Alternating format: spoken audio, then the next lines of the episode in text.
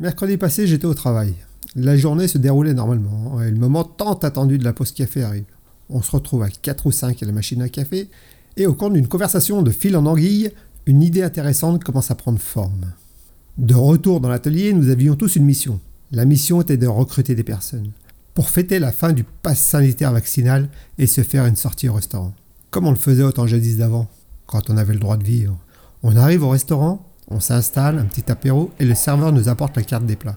Et là, j'ai remarqué une petite cuillère qui dépassait de la poche de notre serveur. Cela m'a paru un petit peu étrange, pour ne pas dire bizarre. Mais dans l'euphorie du moment présent, j'ai pas plus fait attention que ça. Surtout qu'un de mes collègues a pris un air grave et nous a dit Vous savez pas ce qui m'est arrivé. Là, il a capté l'attention de tout le monde. Il a commencé à nous raconter son histoire. Voilà oh là là. Il nous a dit Vendredi passé, j'étais en train de me balader le long de la voie ferrée quand je suis tombé sur une fille superbe. Elle avait un corps de rêve. Je l'ai emmenée chez moi et on a fait l'amour. Et on l'a fait pendant tout le week-end. Là, on lui a posé la question que n'importe quelle personne normalement constituée posée à notre place. Est-ce qu'elle suce bien? Il nous a répondu Ah, ça non, on n'a pas pu essayer. J'ai pas retrouvé sa tête sur les rails. Bon, c'est une blague, hein, qui ne peut se raconter qu'entre personnes qui ont de l'humour. Et du second degré, bien sûr. C'est le style de blague que tu ne te risquerais plus sur les réseaux sociaux hein, de jours sous peine de voir un commentaire style euh, En règle générale, j'ai de l'humour, mais là, ça va trop loin. Par chance, je sais que ceux qui vont écouter ont de l'humour. Le sommelier arrive avec la carte des vins à notre table. Petite parenthèse, le sommelier n'a rien à voir avec le cordonnier, qui lui s'occupe des semelles, ni non plus du fabricant de sommiers. Je sais que c'est pas encore bien clair pour tout le monde ça. Par contre, par contre, lors d'un premier encart avec une fille, tu appelles le sommelier et tu lui dis que ton steak est aussi tendre qu'une semelle de chaussure. Si la fille rigole à ça, c'est plié. Sûr de pouvoir effectuer un retour sur investissement. Bon, assez parlé d'amour. Le sommelier arrive à notre table et lui aussi avait une petite cuillère qui dépassait de la poche de sa chemise. J'ai regardé autour de moi et tous les employés étaient équipés de la sorte.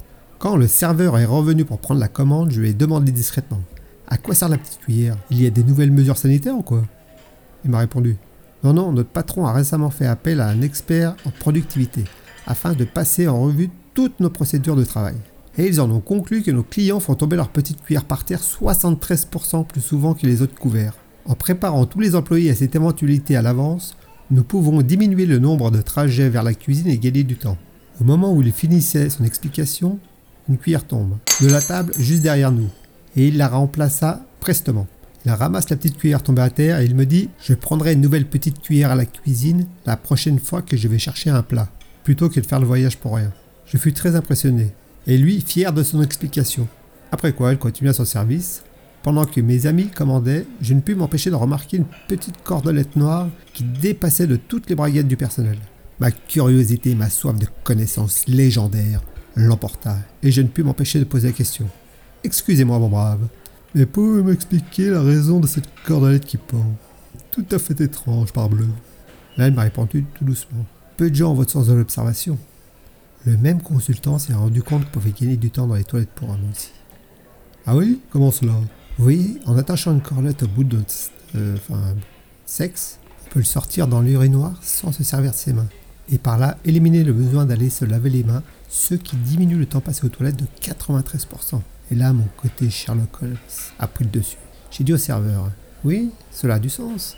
Et comment faites-vous pour, euh, comment dire, euh, et voilà, comment faites-vous pour rentrer le cratère dans son enclos? Et il me murmura, je ne sais pas comment font les autres, mais moi je me sers de la petite cuillère. Merci d'avoir perdu votre temps ma compagnie et à bientôt pour de nouvelles aventures.